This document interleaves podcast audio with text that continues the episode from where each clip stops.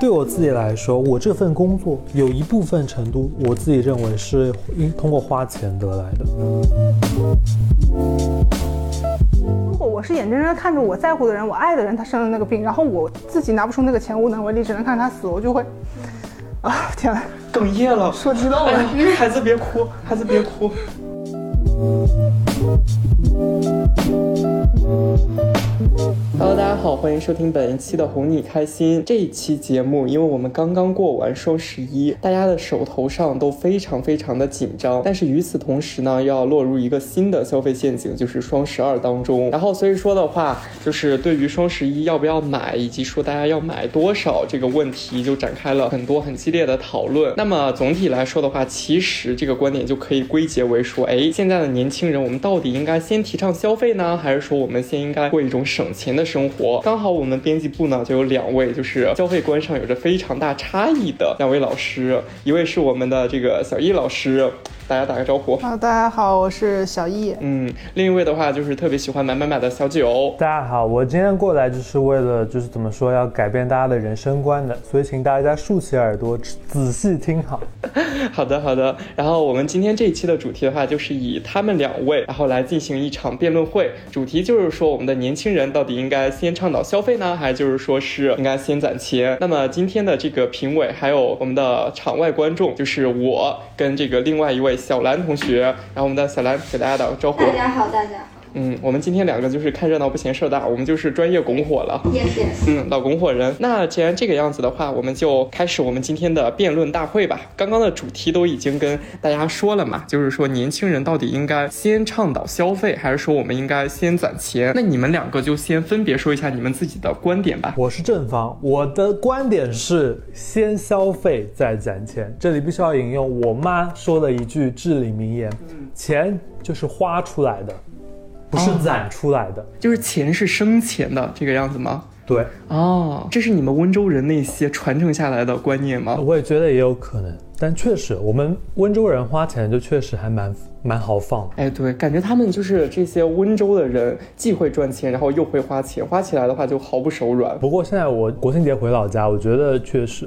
我感觉大家其实是没赚多少钱，但是花钱花的还蛮厉害。嗯，小易你呢？就是你刚才说的那个理论，前提是你会挣钱，你有能力挣钱。你没能力挣钱，那就 精彩。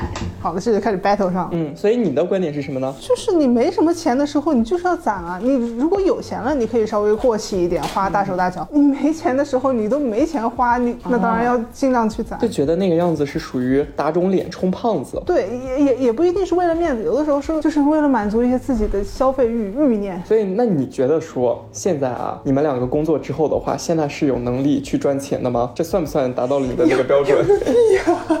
没有。对我来说算是有哎，我觉得我虽然爱花钱，但是我的爱不会说花到很无底洞，就是一个月就是满足了我这个这个这个这个这个上的欲望之后，我就会说 OK，那我这个月的消费欲就被满足了。嗯，那你的消费欲都有哪些呢？跟大家说一说。我平时主要买的东西，衣服、裤子、鞋子，然后游戏里充钱，然后会想去吃一些好的东西，然后买一些。虽然很没有用，但是很能满足我的跟无印良品有关的东西。对，就是你你说的这种，虽然很没有用，好，OK，在我这儿就已经咔嚓了。就是它只要没用，我就会给我自己就割舍掉这些。嗯，就是你买东西或者你消费的一个前提是它必须有用。就是我也会有很多冲动的时刻，有些没用的东西我想买，但是我买之前一定要好好问自己，是不是没这个东西我就。对我造成很大影响，我就活不下去了。可是，难道你不想感受一下无印良品它的垃圾袋跟别的店的垃圾袋有什么不同吗？难道你不想感受一下无印良品的毛巾？它就是有挂钩的和没挂钩的，真正使用起来是有什么不一样的地方吗？我会对这种东西非常痴迷。我有可能也会感兴趣，但是我只要觉得我现在用的毛巾还没有坏，我就不会买新的。那你的毛巾可能这辈子都不会坏，那你就这辈子都用不了无印良品的毛巾。那那又能怎么样呢？我我因为没有用无印良品的毛巾，所以我的脸没有洗干净吗？所以你就没有感受到那种柔软的触感，没有感受到它可以在商场里摸一摸，上的方便，就把它放在它它。该在的地方，它不可是你只是摸一摸，你没有用上啊，就是它不会在你洗澡洗完澡之后，就是嗯，这是洗澡最后一个环节，我享受到了，很好。你但是你洗完澡之后是一条很普通、普通到不行的毛巾，就觉得好吧，我洗完了一个澡。它不是洗完一个高质量的澡，这是有区别的。对我来说，好，大家大家不要以为我在给无印良品做广告，我只是用它去做了一个比喻吧。我觉得就是需要一些能让你觉得生活变得不一样的东西。好，那现在来说的话，你们两方就各自归结一下自己的消费观吧。就是说，你觉得说你买东西是一个什么样的标准，然后它才会让你去消费？首先，它。对我有一定的帮助，这个帮助可能是外在的，比如说我买衣服、裤子、鞋子，这对我来说是一个外在的形象的提升。嗯，然后的话，像买一些无用但有趣的东西，那对我来说，它是一个内在的一个提升吧，就是会让我觉得生活过得不太一样一点。嗯。其他的还有吗？就比如说，当你去消费奶茶，或者就是说是在游戏里边氪金的时候，这些消费的话是内在的一个提升，让我的生活变得不一样一点，就是让我的生活感到快乐。嗯，就其实大家也能，就是可以很明显的感觉出来。我觉得这段可以剪到放到前面，就是现在这个战场上，我是手里拿着奶茶和 泡面，但是沈姐什么都没有。小九每一次录节目的时候都会搞很多的花活，就是他吃喝的东西是最多的。好，那然后让。让我们来听一听小易，你的消费观是什么样的？我的消费观是能省就省，在一些没有必要的地方就不要花钱。什么叫做没有必要的？就比如说奶茶，可能比如说你今天发了一个奶茶的车，然后我有那么一点点想喝奶茶，但是我觉得也可以不喝，就不喝这个奶茶，对我今天下午没有造成非常，我心里头就猫抓挠似的在那想半天，我不会。我可能就稍微纠结你那个从发车，对那个中间十分钟，好，你等你奶茶车发了，我就脑海里就已经无欲无求了。就你已经发车了，那我能能怎么样呢？我也买不了了，我也不会再去想这个事情了。就是我只要稍微忍过这十分钟，我就，我我觉得它对我今天下午的心情也没有造成太大影响。那我觉得这种就是可以省掉的消费。哎，那你觉得说喝奶茶的话，给你带来的多巴胺？嗯，够多吗？其实挺高兴的，但是那你找一件事类比一下吧，就是说喝奶茶带来的这个快乐，可能是你在做什么样其他的事情的时候，也同样能感受到相同的这种快乐。奶茶只可是奶茶，只可独一无二，不可为人替身。嗯，好，那我都大概懂了你的这个消费观了。好，那然后我们现在这个场外观众，我们要互动一下了。你现在听了他们两个的这个叙述之后的话，你觉得说你可能情感偏向上的话，现在是比较占谁的？因为我。觉得我也是那种，我是支持先花钱后攒钱这种说法的，因为我觉得钱都是身外之物，在你活着的时候，你既然拥有它，你就要去花它，你花了它就会享受到它。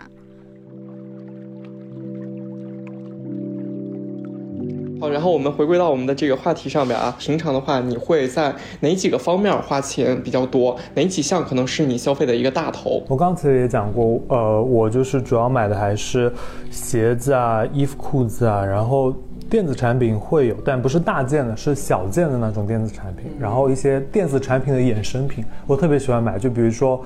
那比如说手机壳、手机膜对我来说都算是这种衍生品，然后游戏里花的比较多。那每个月工资的话，你大概有多少？就是除开我们说房租，嗯，还有就是哎，也可能只有房租了。这个必要的产品之外的话，你可能会花多少在这个上面？占到几成？占到几成啊？有有点难算，但可能除开工资的话。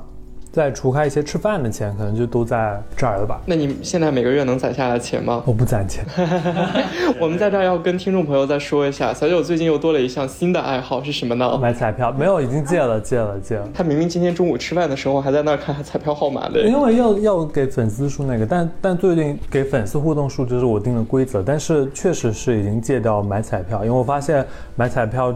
我就中过两次奖，之后长达快一个月的时间都没中奖，我放弃了。就是离一千万的那个大目标还是很远的。对，嗯，好，那我们再来问一问小易，你现在的消费构成是什么样的呢？妈，你这个问题问的跟我妈平时问我问题好像，她经常问我钱花在哪里了。然后我看着我的这个，就是我我记账嘛，我花的每一笔钱我都记账。你会记账？我记账。好可怕我从大一一直记到现在，每一天都记，只要花钱就记。哎，你是那种每花一笔你就会写吗？对。而且我到了月末，就是比如说该还花呗的时候，我会重新把这一个月的账单再核一下，看我有什么漏气你不是在攒钱吗？你怎么还要还话费？为什么还会还花呗啊？就是有一些你放在基金或者一些理财产品里面拿不出来，嗯，然后到了月末的时候，你再统一再把它弄到花呗上去。嗯，哦，所以你的构成呢？我经常就发现这个钱就是不知不觉之间流逝掉的。我妈你这问个现在可像就是那个谁，皇上问苏培盛，这银子都去哪儿了？奴才寻思，银子这么好的东西，自有它的去处。好离谱啊！你 接着说，然后就我也感觉没有什么大件的东西，都是一些十块、二十、三十。比如说充个话费，呃，一个月可能花五十块钱，然后嗯，我可能逛超市。就是我逛超市的频率不是很高，但是可能逛一次超市，我会买一周的东西，嗯，就会一次头可能花个一百块钱，这就是我日常当中一次性开销比较大的东西了。嗯，然后至于衣服的话，你也发现了，我每天上班都在穿一样的衣服。你就是那种，就是说上班的时候那些好看的衣服不配在上班的时候穿的。不是，我日常也穿这些，就是我不买衣服。我今年冬天，呃，好像还没有买过衣服。物欲比较低。就是我觉得你稍微买件冬天的衣服还是大件，你一买四五百块钱，如果你买个外套，可能要一千多块钱。嗯，呃，这么说吧，我目前每个月房租还有我日常花销，然后最后花花花，最后省下来可能只能省两百块呃两千块钱左右。好多啊，两千块钱呀！其实两千块钱很多了。你会觉得很多吗？如果我一个月不存点钱的，不没有那个结余的话，我会觉得我这个月干嘛了？可但是那我觉得我花的很大手大脚，呃也不能说很大，就是不会像沈姐这么节制，但是我每个月也能攒个两三千的。真的假的？你房租？那可能你房租是？因为你哎，是不是因为我在吃的上面花的很少的原因？我的房租是就是两千块钱嘛。两千，那里的房租我也要去租。那我顺便说一下，我我现在是单身，然后我一个人住，我的是四千块钱一个月。我们怎么聊到这儿去？好，我们回来。好，那我们既然都已经说到这儿了，然后那你们就现在先对各自的这个消费观做一个评价吧。就是听完双方的这个消费构成，然后还有就是他们日常的花销之后的话，你对对方的这个日常开支是一个什么样的认知呢？我其实蛮佩服沈姐，就是因为我双十一之前，我也觉得自己感觉要买很多东西需要攒一攒钱，就是短期攒钱。然后我也试了一下使用那个记账软件，我大概用了两个星期，我就把那个记账软件给卸载掉。咋了？每天看着。对啊，就是你每买一个东西，你就要在上面写一条。对对对，然后当你说好，那我今天就不每每买一条写一条，我就一整天下来写，晚上你就完完全忘记白天花了什么钱，我就。哦我觉得这是一个，这会让你花钱的过程变得非常的痛苦。你会觉得它是一个枷锁是吗？对，我觉得我花钱我是为了花的开心，我不是为了像任务一样，我今天要花什么花什么，对吧？降低了你花钱的兴趣。对对对，嗯就比如说我今天买杯奶茶，蛮开心的，但是你最后又又要让我复盘这杯奶茶花了多少钱？所以他花了多少钱？十八块，还蛮便宜的啊，快乐柠檬啊。十八块的话，相当于能买啥东西了？就是我我对他说的这个特别理解，我就是给自己套上了一个枷锁。我当初记账就是为了给自己套上一个这样消费就不开心的。你不是为了反驳他，你怎么可以认同反方的观点？没有，他是觉得不开心是值得的。对，不开心就是就是要让我的观念就是要让消费变成一个不是那么开心的事情。哦就不知道为什么，可能有点自虐。就我们家的那个呃花钱的习惯都是这样，就是稍微省一点，就是没有必要的东西就不要去买。嗯，嗯，然后我觉得，如果你一直不攒钱，然后等到遇到了你有一件大件或者有一个什么大事儿需要你去花钱的时候，你那时候开始攒钱已经来不及了。嗯比如说万一你家里面出了什么变故，或者你呃想要买房子、车子之类大件的话，你就是要从现在就要开始攒，嗯，从小处开始攒。你觉得你大概攒多少年能买到房子和车子？这个也要看赚的，在北京估计是不行了。呃，我不考虑在北京买房，谁考虑在北京买房？我是觉得，我是觉得买房买车，在我的人生计划里面是已经完全达不到的，遥不可及的东西。对对对，我我也觉得会遥不可及，但是你不做的话就是零。嗯，你开始做就还有所以一点希是。否可以这样理解？就是因为这些买房买车的大目标很遥不可及，很虚幻，所以说不如把自己的这些钱用在现在，让自己过得好一点，过得更开心一点。是的，是的，嗯，明白了。嗯这是我的一个想法我我理解九子。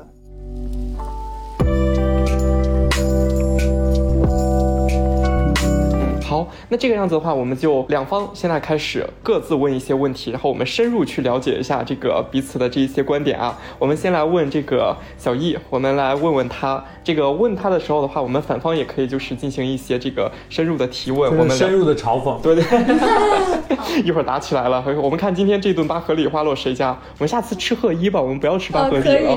不行，贺一不好吃了。我上次跟腿姐去了，你没去对地儿，你没去对地儿。好，然后我们来先问小易啊，就是你刚刚说了自己的这个消费观念，可能就是想攒钱，防止一些大的变故。那像你的这种消费观念的话，是有什么样的起因吗？有受到过什么样因素的影响，让你有？这样的观念，我我们说一下那个呃，关于疾病这方面的，就是前段时间我一个大学同学，我们当时还玩得很好，然后他妈妈居然得了白血病，还加上什么其他的一些并发症，然后特别严重，就是我都没有想象到，他当时说过他家里有人生病了，我没有想到是他的妈妈还病得那么严重，就差点要救不回来那种程度。他那天在朋友圈发了水滴筹，然后所有人都在帮他转，那时候我特别的唏嘘，因为。我特别震撼的一点是什么？就是他的水滴筹的数字，只是三十万。就是对于一个城市里面的工薪阶层、中产家庭来说，父母两个人工作了一辈子，应该大多数人还是拿得出三十万的。他是家庭条件不是特别好，他爸爸本来就没有一个稳定的收入，他妈妈现在又生病，然后他家里还有个弟弟在上高一。嗯，他就是跟我一样刚毕业一年的大学生。他工作了吗？工作了，工作了，才工作一年，那有什么积蓄？然后对于一个家庭来说，工作一辈子了，三十万拿不出来，我就我心里特别难受。我想要是我是他这样子，我才工作一年，突然有三十万砸到我头上，我人都不要活了，我都要死了。就是我觉得真的不知道明天和意外哪个先来，所以要为以后的事情做点准备吧。虽然我们家不至于说要。靠我，就是我爸妈也有一定的积蓄，但是我觉得我既然已经成年了，就各过各的，他们顾好他们自己，我也顾好我自己。我不太想说以后的房子什么的让他们来资助我很多。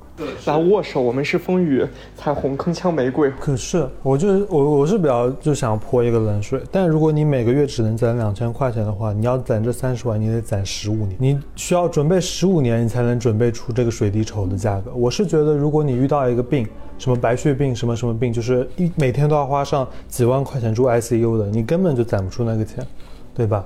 你除非把水滴筹的文案写好一点，让你能攒筹到更多的钱，那基本上就其实是认命，就顶多就是拖延几天的生命吧。我现在是没有钱，但是我可能在培养一个习惯，因为我现在赚的也不多。等我以后赚的多了之后，如果我还能继续保持这样一个比较低消费的状态的话，那时候我就可以攒比较多了。主要可能。沈姐是刚毕业嘛，自己的这个收入还没就是说达到她可以帮自己省下来很多。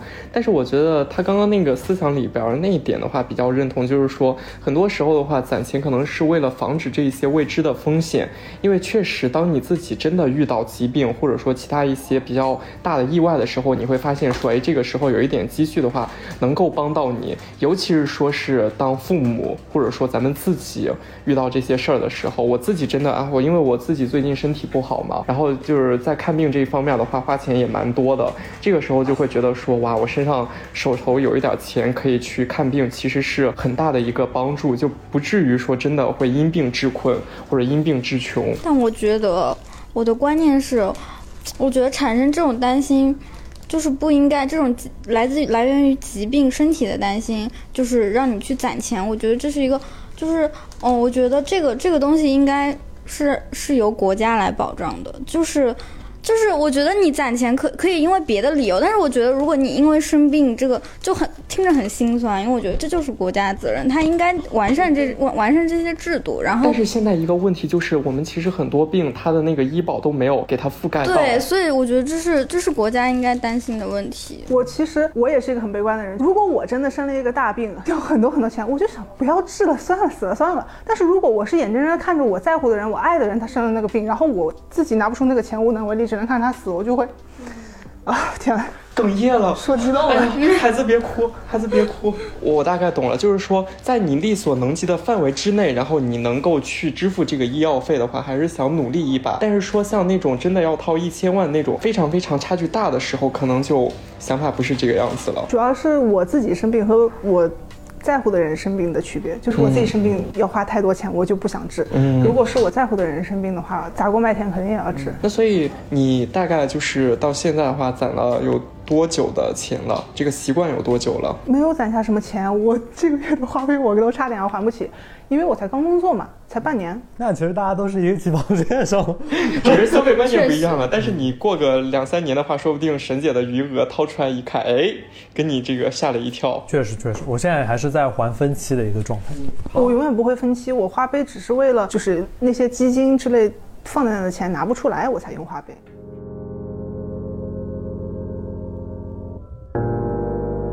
好，那然后我们交换一下，我们来问问小九啊，就是你刚刚不是说嘛，一开始的时候你说自己会买这个无印良品的一些东西是吧？然后那我有一个问题想问你，就是如果你在无印良品里边买到一些雷坑，或者说某一个东西你买重复了，就像你说的那个带挂钩的毛巾跟不带挂钩的毛巾，它们最大的区别可能就是有一个挂钩。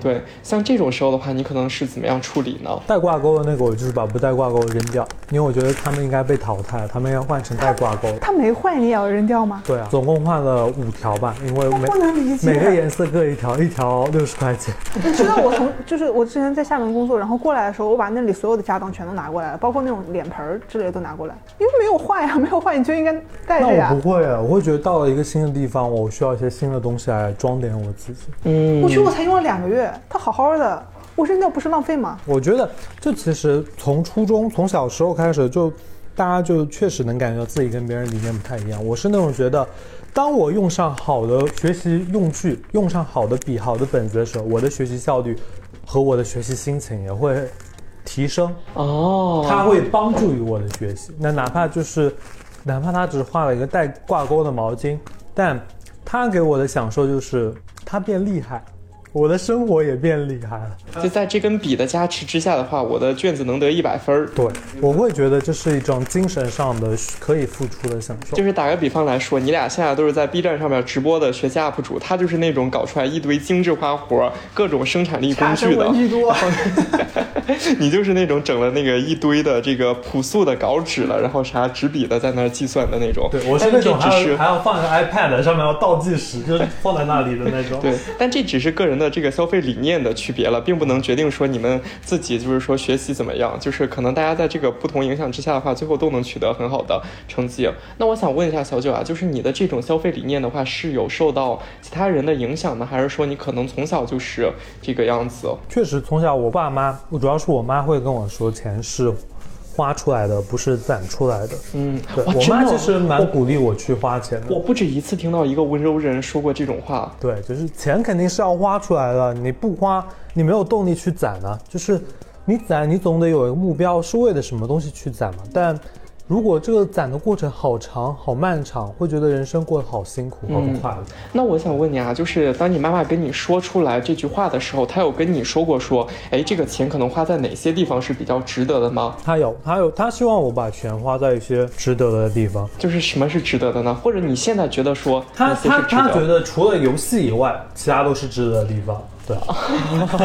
对，对他他他还蛮支持我，就是比如说冬天到了换件衣服，买件衣服啥的，因为我不知道，也许在温州人眼中，面子也是非常重要的一部分。嗯其实我也是赞同这个观点，我是觉得你有，比如说我能穿多穿一些好看的衣服，这对别人来说。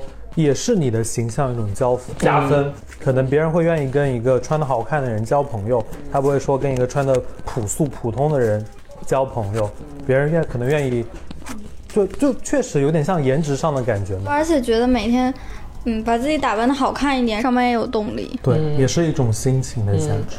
可是，那你买那么多的文具也好，还有就是那么多的毛巾也好，你把它们丢弃掉的话，不觉得这是一种浪费吗？确实有一点，但是浪费是必然的，就是更新换代嘛，就是物竞天择的感觉。不过我有时候有些可以二手出的东西，我也是养成了一个闲鱼的好习惯，嗯稍微给自己回回血这样。我觉得这东西是看度，就是你该换的时候就要换，你不能说就是囤那个那个，如果你什么都攒着，那就变成另外一个极端，就囤积癖，那那样也不好。当你的男朋友来到你的卧卧室，来到你的卫生间，看到你的毛巾都已经僵硬的挂在那个墙上的时候，这就是一种内在的扣分啊，朋友们。所以你要赶快换一条柔软的新的毛巾，让让你的男朋友觉得哦还不错，你还过得蛮精致的。哎，可是不会为男朋友单独准备一条毛巾吗？没有没有，就就就还是会了会了会了。啊，好，沈姐有什么评价吗？对他这一系列的，嗯，我觉得我们可能就是家庭从小培养的那个消费观念不一样。就是对于九子来说，花钱是一件开心的事情，然后对于我来说，花钱就就可能长期有一些想要的东西没有得到，然后慢慢的就养成了那种不要去要求那么多的那种低物欲的感觉。那你现在来说的话，在日常的生活中有没有说觉得自己可能过得有一点辛苦呢？就是过这样的攒钱的生活，时刻的压抑着自己的物欲。有的时候会，包括买一些稍微贵一点的衣服的时候，我会习惯性的先跟我妈说一声，我会觉得说啊有点贵，然后我妈就说你老那么省干什么？你想买就买。就是其实我小时候那种被压抑的物欲，其实是很多是他带给我的，但是他现在反倒会觉得说我有点太省了，可能也是因为这两年他的收入就有所提高，就反而会对我觉得应该宽容一点。嗯，为什么说是妈妈给自己造成了这种压抑呢？你们小的时候妈妈会攒纸箱和油瓶吗？呃，我爸会，我妈也会。对吧？我那个时候因为这个，我就会觉得我们家是不是很穷？其实没有，就是一个习惯。就是我妈她非常的节俭，比如说洗衣服的水去冲马桶之类的。然后我就这种潜移默化里面会觉得该省的地方就要省。另外一个就是我外婆，她是一个你知道老年人非常奇怪，她经常你子女对她好，她就什么东西都不要不要不要花钱，不要你给我做这做那。她能甚至到了一个什么地步非常恐怖。她夏天的时候大热天，她在家里不开空调。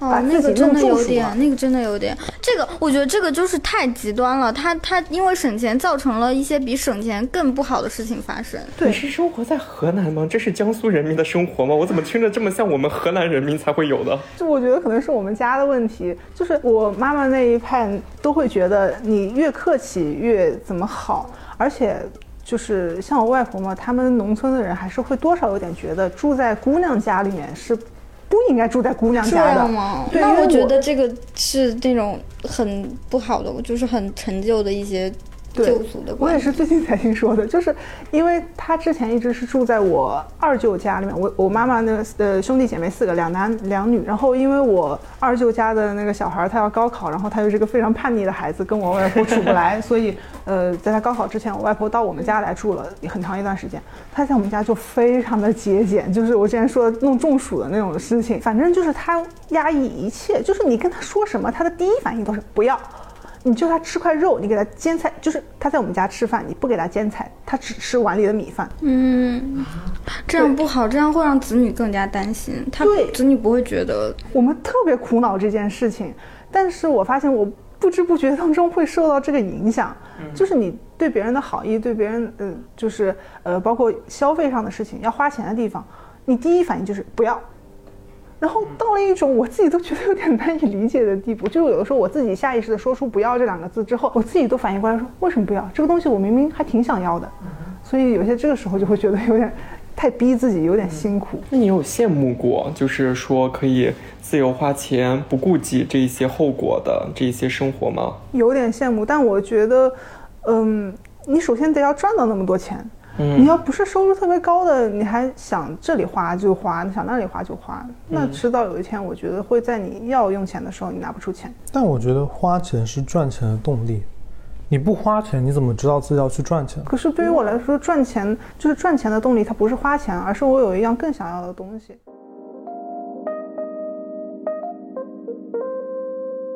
来，那我问一下小易啊，就是那你觉得说，当你消费的时候，嗯，这个钱花给什么样的人会让你觉得比较快乐，或者花在什么样的事儿上的话，给你带来的满足感是非常大的？呃，一般来说，我对自己会稍微抠一点儿，但是如果是给朋友买礼物什么的，我还比较大方。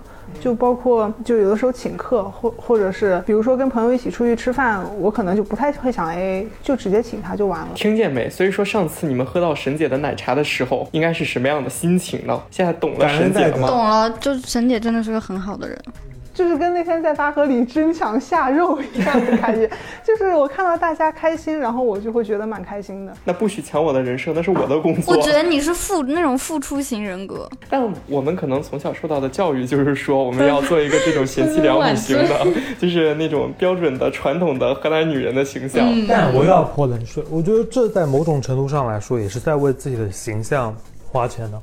对吧？就是为了考虑形象。我我觉得，如果是形象，那就是给自己外在衣服什么的那种。我对我来说更是形象。但是如果是因为想让别人开心，所以我才开心，那真的就是纯情感上的那种感觉。嗯，好，那我们再来问小一最后一个问题啊，就是你迄今为止，你觉得说自己买过的最贵的、最奢侈的一件东西是什么呢？好像就是那个微单吧。为什么会买那个微单呢？我小的时候就特别。对这种艺术啊，什么拍照的东西就很感兴趣。就是我我爸他虽然没有学过这些，但是他好像还挺有天赋的。就小时候美术课作业都他帮我画的，然后他在拍照的时候也经常展现出一些那种，就是我觉得他这个直男身上本不该有的一些浪漫啊，艺术细菌，对艺术细菌。然后我也很喜欢去捕捉生活当中很美好的东西，所以那个时候一直。难怪你天天拍拍拍，真像了。所以那个时候就一直想要一个微单，多少钱呀？五六千吧，刚刚说。四五千还五六千，我真记不得了。哎，那你当时买的时候是做了很久的决定吗？对，真的是很久很久了。我可能从初中开始就一直在想。那这种东西，你爸你妈会，就是你这个钱是他们帮你出，还是你自己攒的呀？大学肯定是我爸支持我的，我当时就就只有高兴。那一次到。倒是没有什么负罪感，因为我确实想了很久，而且我那个时候也用这个相机去拍了很多东西。我爸其实挺支持的，所以我现在会觉得有些可惜，因为我现在很久没有走出家门去。看那些很美的东西了。好，那我们到这个酒字的环节了。然后听完这个沈姐的这一些论述，那你先来讲一下，说沈姐刚刚的那个故事，让你想起了什么？你想分享的？我的脑子里写满了不理解和不认同。我觉得如果我想要一个东西，我需要等上五年六年才能买到那个微单，我会觉得很痛。怎么说呢？我觉得我还是希望大家有什么想要的东西，大家就买过来，早买早享受。也不是说晚买享折扣，你晚买的时候，你就会需要体验很久那种买不到的那种不快乐。所以我是非常，我是非常支持超前消费的。嗯，因为我觉得我首先我超前消费了，我体会到了这个快乐，而且我说不定还可以用这个快乐去做一点什么别的事。哪怕我买这个微单，买这个单反，我享受到快乐。我比如说我照片拍的好了，我甚至还可以拿去卖钱，我可以拿它成为一个网红。对不对？对不对？但是我如果一直不去买它，那我这五六年，我除了想它想到睡不着觉，就没有什么其他的作用了，嗯，对吧？所以我觉得你如果能超前消费，因为到最后，不管你你是先花钱买了它，还是你等了很久买了它，你最后花出来的钱其实是一样的，就折扣另说嘛，但折扣估计也收不了多少，对吧？所以我觉得你还是要提前去买一些。东西，然后，但是我是觉得，确实你买的东西，你要让它为你创造价值，你不能说买完就买完就算了。但它不管是怎样，它都是要给你带来价值的。就买具体买什么东西，你还是要考虑清楚一点。对，我是觉得说，就是你对一个东西的渴望程度。一定程度上，时间是可以来衡量的。如果你过了很久，对他还是有那个渴望，那就说明你对他是真的渴望。但如果说只是我现在看到你们在点奶茶，然后我也有点嘴痒，我 觉得啊，我也想喝点什么东西。但长久来看的话，他让你变胖了。对啊，而他又花了十几块钱，然后可能我今天中午本来也吃的挺饱的，我本来就没有必要花这个钱，只是我一时当时脑子闪过了那一个念头，结果我就花了十几块钱，这种就毫无必要。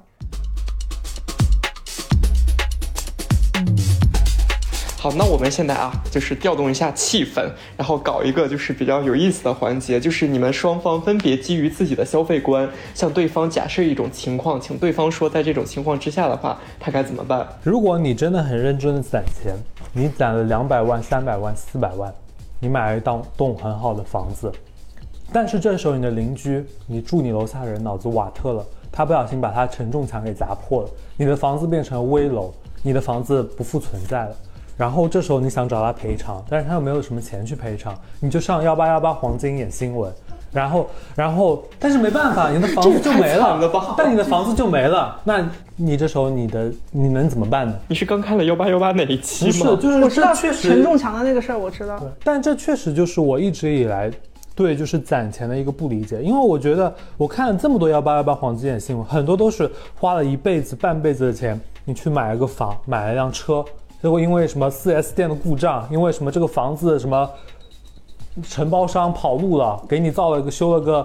打开门就是卫生间的房子，那这种情况下，你攒这么多钱，你真的觉得值吗？我首先说一下那个陈仲强的新闻，我看过。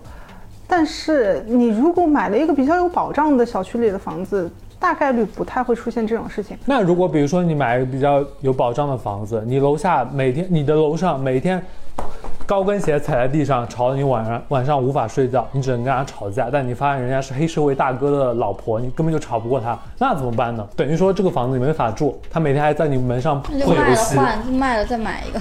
没有人买。我知道，就有的时候，呃，明天和意外不知道哪个先来，这也是对的。那如果到时候你会崩溃吗？如果是我，我觉得我攒了一辈子的钱，我会崩溃，我我会可能会从楼上跳下去。你就是当着那种记者的面哭的不能自已的那个样子。我会我会觉得很难过。如果我肯定也会崩溃，但是，嗯、那个时候我应该不会想要从楼上一跃解千愁，就是可能没有什么事情会让我想要去死了。但我确确实，这就一直以来我觉得很大的一个困惑，就碰上了这种倒霉事儿。那你之前你辛辛苦苦攒钱，攒到了这种倒霉事儿上，何必呢？为什么呢？真的很不值。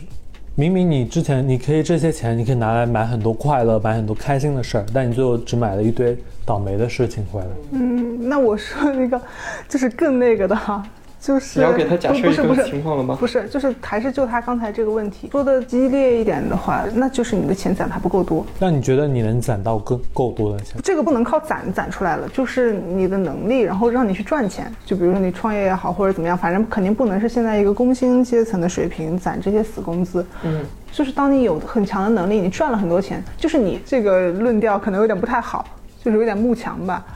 你越强，那些烂糟的事情就会离你越远。那这确实，但这跟攒钱没关系啊。对，这就跟攒钱没关系，就跟挣钱有关系。就是我说的攒钱当中也包括，包括一点你要提升能力去自己赚钱的。那我这现在就是另外一点，你怎么提升能力去赚钱？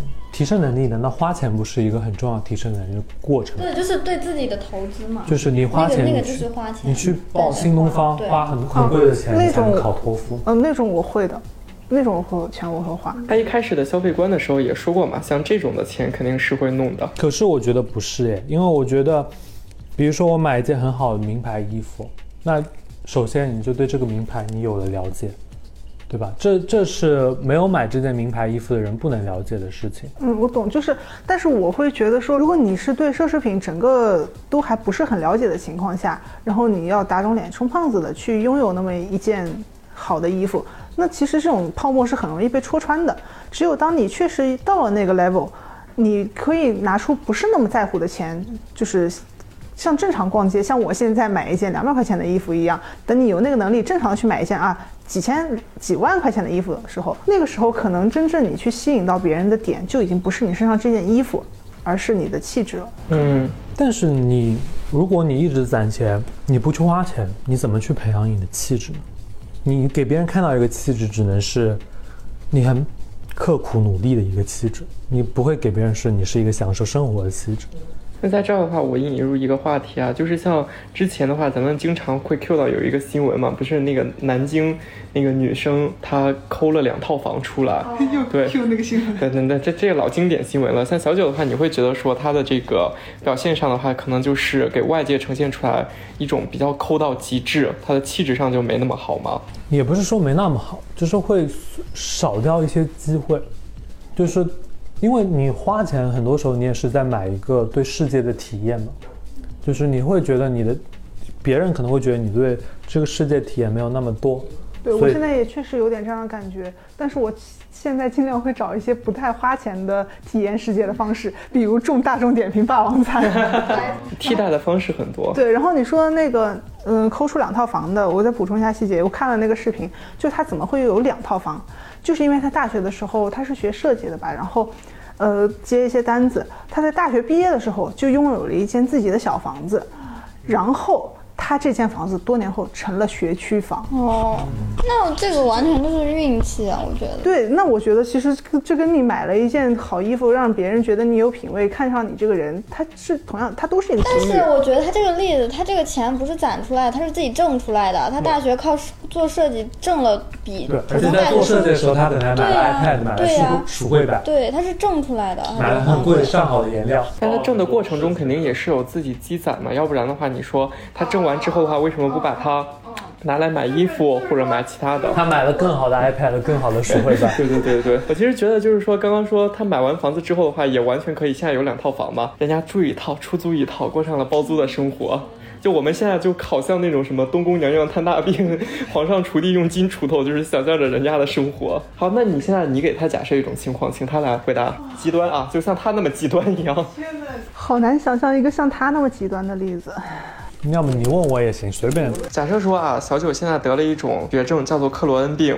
这个病的话，就是真有这个病吗？有的真有这个病的。这个病的话是怎么回事呢？这个病就是说，它现在治疗的药物大部分是不进医保的。但这个病的话，其实呃，为什么说它是绝症？因为现在它没有药可以治愈。你就说一个一天要花多少钱？对，所以说你每个月的话，差不多你大大概有这个五六千，少的五六千，多的话七八千，你要花在这个药物上，你去延续自己的生命。对，那我觉得还蛮蛮便宜的，五六千还好还好，我可以发，可以支付得了。你就把但是这样的话夸张一点，就说五万六万吧，好吗哦，？我们他们没有不用那么多啊对，就是差不多每个月的话就是六七千，啊然后你要去呃做这个药物支出啊呃那你但是做药物支出的话，它就会极大的影响到你其他的这个生活，比如说你的这个其他的消费上边，你是否会愿意呢？那肯定愿意啊，五六千嘛。那但是它这个绝症，它治不好，它会伴随你一辈子。如果我得了这样绝症，五六千，我会像我妈一样去思考怎么赚钱，对吧？你总有赚钱的法子，你可以打两份工，你可以看看自己有什么赚钱的潜力，直到真的发现自己没有办法去赚更多的钱了，就是赚不到。如果首先得看看你有没有在那个可以赚钱加房租加生活开销能，你的工资能抵掉这些的钱。如果可以的话，想改善自己的生活质量，那你就想办法去赚更多钱。如果赚不到更多钱，同时你的药物支出加你的生活费是你现在工资满足不了的，那其实跟死了没啥区别吧？又 又是回到我们等死的那个话题上了。对，我觉得确实啊，就是你想办法赚钱呗。那如果没有办法赚钱，那说明但客观条件是这个，毕竟是一个绝症，你得上之后的话，其实很痛苦的。你人的身体条件也不允许你再去做一些可能比较影响生理健康的事？可是因为你如果每个月五六千，按沈姐现在这个经济状况，你每个月攒两千，也就是说我攒一年下来二两万四，我也只能多活四个月啊。那他不是得上之后就立刻会死的，但是需要你就是进行长期的治疗。那那你说白了，也就是他会比我多活四个月呗，就是他可以多花四个月这个钱嘛。那我觉得没什么区别。你比他多活四个月，你觉得值吗？呃，我我觉得关于如果具体谈到生死的话，可能我们现在都还没有什么发言权，就是没有真的遇到这个事情。就是人在将死之际的那种求生欲，我觉得应该还是很强的。那时候我跟他们发个水滴筹，如果我真的要那时候，但还好啦，我觉得生病真的不算什么。如果你真的生了非常严重的病，那你就觉得我会把钱拿出来，就是享受过好剩下的生活。因为我觉得你半死不活的躺在那个床上，然后过得很痛苦、很疼，我觉得还蛮难受的。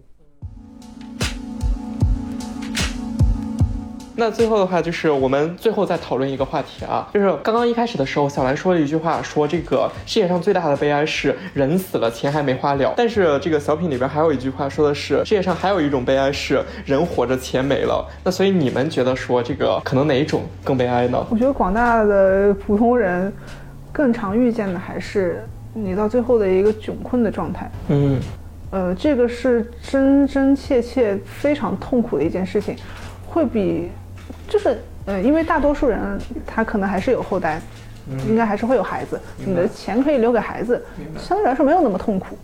如果要你就是像零食一样每天看着自己就是一个没有钱的状态去活那最后的几年的话，我觉得这个是真实的痛苦。我明白了，这两句话其实跟今天主题不搭。就是他强调不是花钱攒钱，他强调是挣钱吧。我觉得人活着钱没了，他强调的是你没有挣足够的钱。其实我觉得这两句话的话，反映的是一个消费观吧，就是说我们到底应该是说满足自己的这个欲望呢，还是说你可能就是攒了很多的钱，然后你还没来得及进行消费？哦，那我应该是支持人死了钱没花了。嗯，你又倒戈了，不是倒戈，我他只是侧重点不一样。对对对我我觉得人活着钱没了，这是在你他只是挣钱不行的话。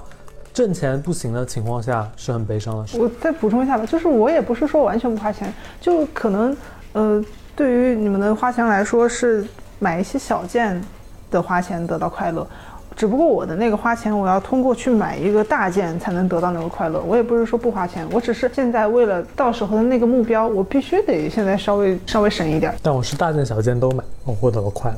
嗯，OK，那最后的话，你们双方，我们就是来进行一个总结环节吧。就是这会儿的话，能对这个对方的这个理念进行一些理解了吗？我不理解，我不理解我不理解。我知道他能理解我，但我不能理解他。嗯你能理解我觉他了吗得我的我的理念是最对的。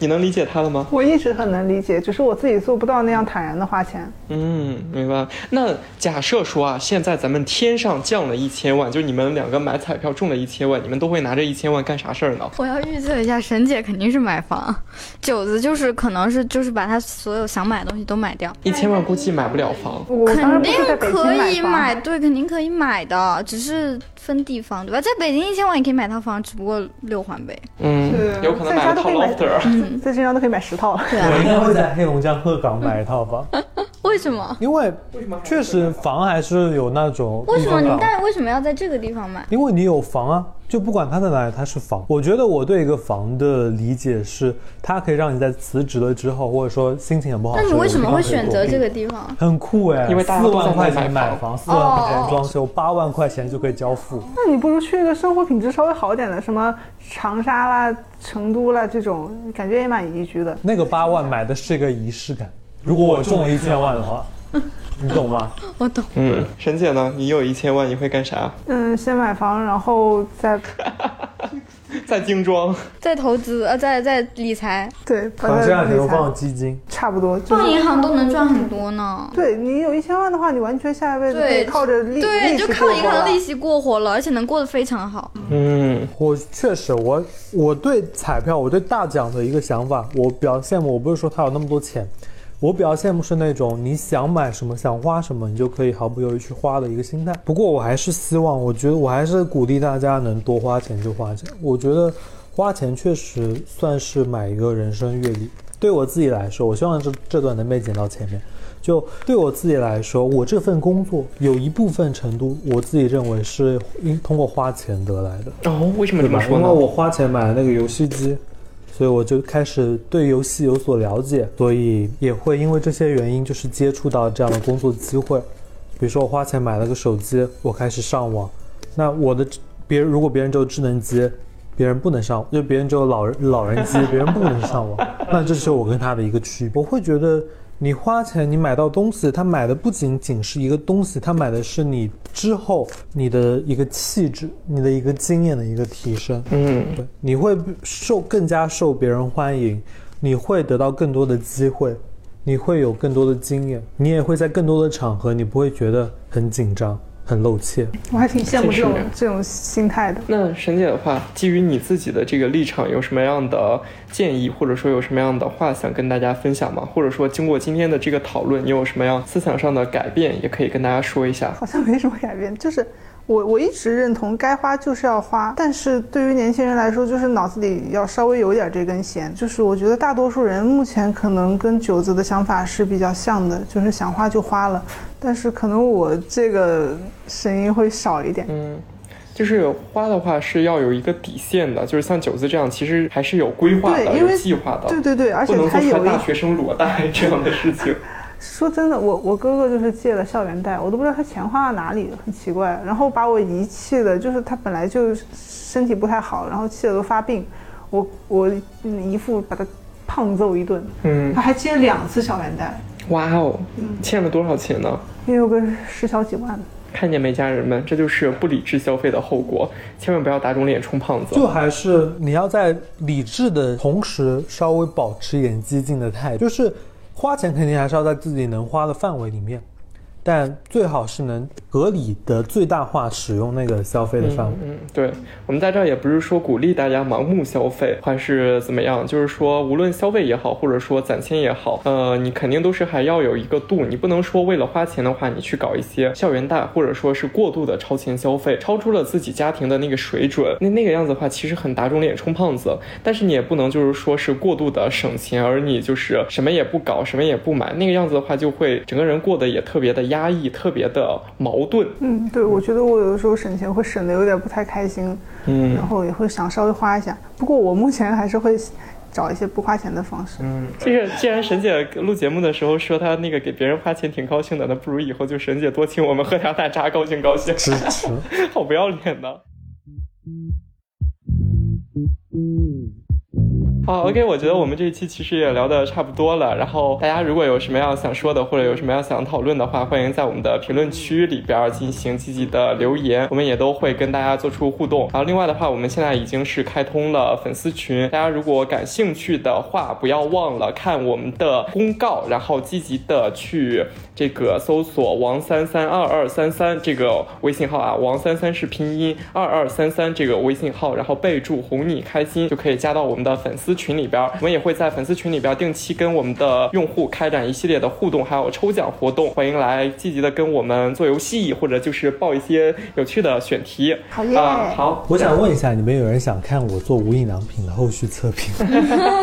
对对对对对，你们也可以就是加群之后的话，做一些这个反馈，如果好的话，然后我们就可以聊无印良品也好，或者我们专门在我们的微信公众号上出一期无印良品的这个测评。已经出过两期了，你们可以搜搜看。嗯，好，大家如果对我们的节目非常感兴趣的话，不要忘了就是在这个平台上面关注我们。另外的话，也可以在这个喜马拉雅或者就是在小宇宙或者网易云音乐等各大音频平台上边收听搜索这个哄你开心啊。然后我们也会致力于给大家分享更多更有意思的这些聊天儿。那我们今天的节目就是这样，我们最后的话跟大家说一个拜拜吧，拜了个拜拜拜拜，花钱开心。